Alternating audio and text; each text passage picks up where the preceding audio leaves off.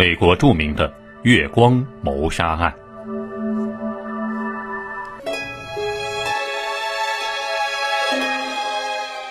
今天说的这个案件发生在一九四六年，这一年有人在美国犯下了一系列月光谋杀案，这一连串的谋杀让美国德克萨斯州陷入了一片恐慌之中，媒体给凶手取了一堆代号，叫什么“幻影杀手”“月光杀手”还有“幻影杀人狂”之类的。而且这几个外号一叫就是七十多年，一直时至今天，仍然没有人知道凶手是谁，到底叫什么名字。我们还是从头说起。一九四六年二月二十二号晚上午夜，午夜时分，美国德克萨斯州的一个特克萨卡纳市夜色静悄悄的，那个时候还不流行过灯红酒绿的夜生活。正经人都回家睡觉了，只有一些小情侣才在外面游荡。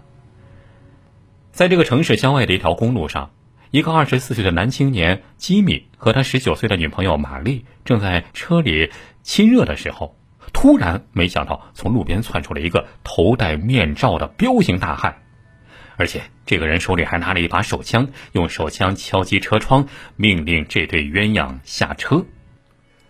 这对苦命的小情侣吓得浑身发抖，下了车。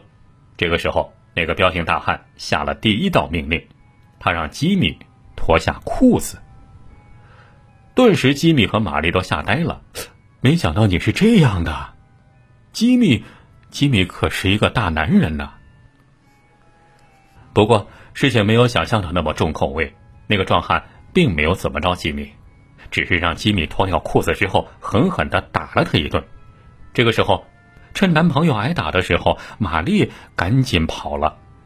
但在这时，壮汉扔下了吉米，又追上去强奸了玛丽。而且就在这个壮汉完了事儿，打算下手杀人的时候，吉米清醒了过来，他拼命的跑到路边，拦住了路上的车，求他们报警。而此时，那个凶手看到了车灯，听到了声音，也迅速逃走了。接到报案之后，警方赶到现场，但是并没有发现什么线索。不过当时也没有什么先进的调查手段。警方又询问了两名受害者，吉米说：“呃，对方看上去是个一米八左右的白人，就是皮肤肤色有点深。”但是玛丽说：“那个人口音像是黑人，就是长得有点有点白。”你看，目击者把凶手描绘成这样，警方也没有办法。只能先定性为拦路抢劫，但是没有想到的是，很快第二起案件又发生了。仅仅一个月之后，三月二十三号，又是一天满月。这一天的月亮很圆，而同样又是一对情侣。这一次是一个退役士兵理查德和他的女朋友波莉，结果在郊外被人袭击了。只不过他们不像一个月之前的吉米和玛丽那样幸运，而这两个人这一次都死于非命，都躺在汽车旁边，死得透透的。第二天清晨，两个人的尸体被路人发现，在公路附近的树林里。男人的尸体靠在汽车上，好像还在休息，而女人的尸体则躺在汽车后座上。警方赶到现场的时候，发现两个人都是被点三二口径的手枪击中了后脑，杀人风格有点像是枪毙犯人，一枪毙命，干净利落。当然，毫不意外，那个女死者玻璃在死前被强奸过。时间、地点、侵害对象、作案手法，这个犯人留下了自己很明显的个性签名。因此，警方推测，这个家伙很可能是一个连环杀手，很可能还会再继续作案。于是，警方扩大了搜索范围，但是因为前一天晚上刚刚下了一场大雨，几乎所有证据都被冲刷干净了，警方在现场一无所获。后来，当地有名的德克萨斯州的骑警也加入了搜索之中，但是仍然没有结果。果真如同警方预料的那样。仅仅一个月之后，一九四六年四月十三号深夜，当地一个年轻漂亮的萨克斯乐手贝蒂演出结束之后，乘坐她的男朋友保罗的便车回家，没想到就这样踏上了一条不归路。第二天清晨，两个人的尸体被人发现了，而凶器仍然是点三二口径的手枪。两个人都是被子弹击中头部而死，而女死者贝蒂死前同样遭受了强奸。凶杀案一起接一起，凶手每次都是在满月的时候出现，随后立即消失，出手利落又神秘，让警方束手无策。消息传出之后，当地居民人人都生活在恐惧之中，尤其到了满月的时候，所有人都会关紧大门，连夜间营业的商店都通通停止营业。大街上除了巡逻的警察，空无一人，整个城市。犹如一片死城一样，但是千防万防，恶贼难防。没过多久，五月三号，临近的阿肯色州米勒县又发生了一起谋杀案。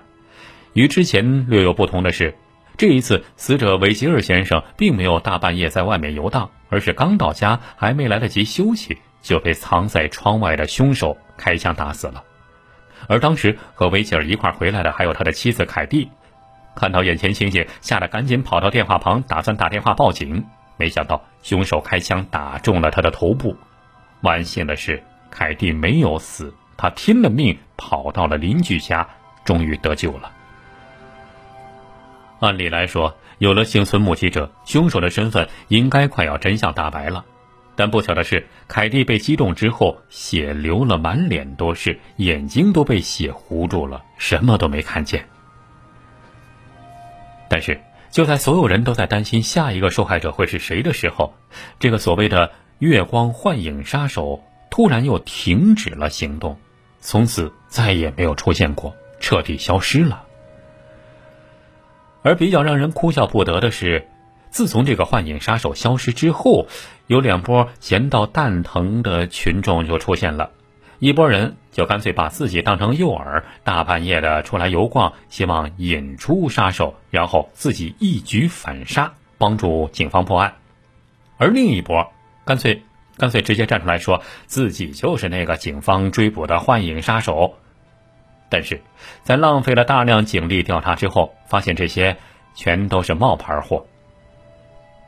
确实啊，说起来也挺搞笑的。当初这个幻影杀手大杀四方的时候，吓得闭门不出的都是谁呢？明知道杀手消失了，哎，这会儿又出来挑衅了，这波人实在是太欠了。由于这件案子至今没有破，警方在当地很多人心里简直就是一群被耍得团团转的傻子。但是实际上，并不是这样。在调查过程中啊，警方把这四起案件合并来处理，发现了凶手露出的马脚。每次凶案发生之前，都会有汽车被偷走，而完成杀人之后，失窃的汽车就会被丢到路边。看来，这个幻影杀手每次都能够来去无踪，靠的就是这些失窃的汽车完成的。根据这条线索，当地一个二十九岁的青年叫尤埃尔被警方控制了，但是因为缺乏有力证据，警方只能以盗窃车辆罪把他扣押。一直到一九七三年，尤埃尔才被释放。就在他被逮捕到监禁的整个过程中，那个幻影杀手同时也消失了。只不过这个案件也不能靠这个方法来宣布破案。尤埃尔也早在一九九四年就去世了，所以时至今日，就算来个神仙，估计也不能破案了。当然了，这个案件作为美国历史上著名的无头悬案。自然吸引了好莱坞的目光。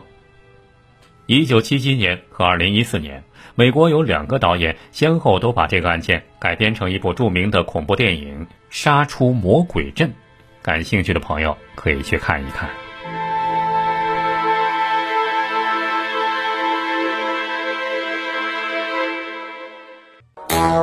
欢迎关注老王微信公众号“老王奇谈”，奇妙的奇，谈话的谈。天天更新最新大案重案音频故事。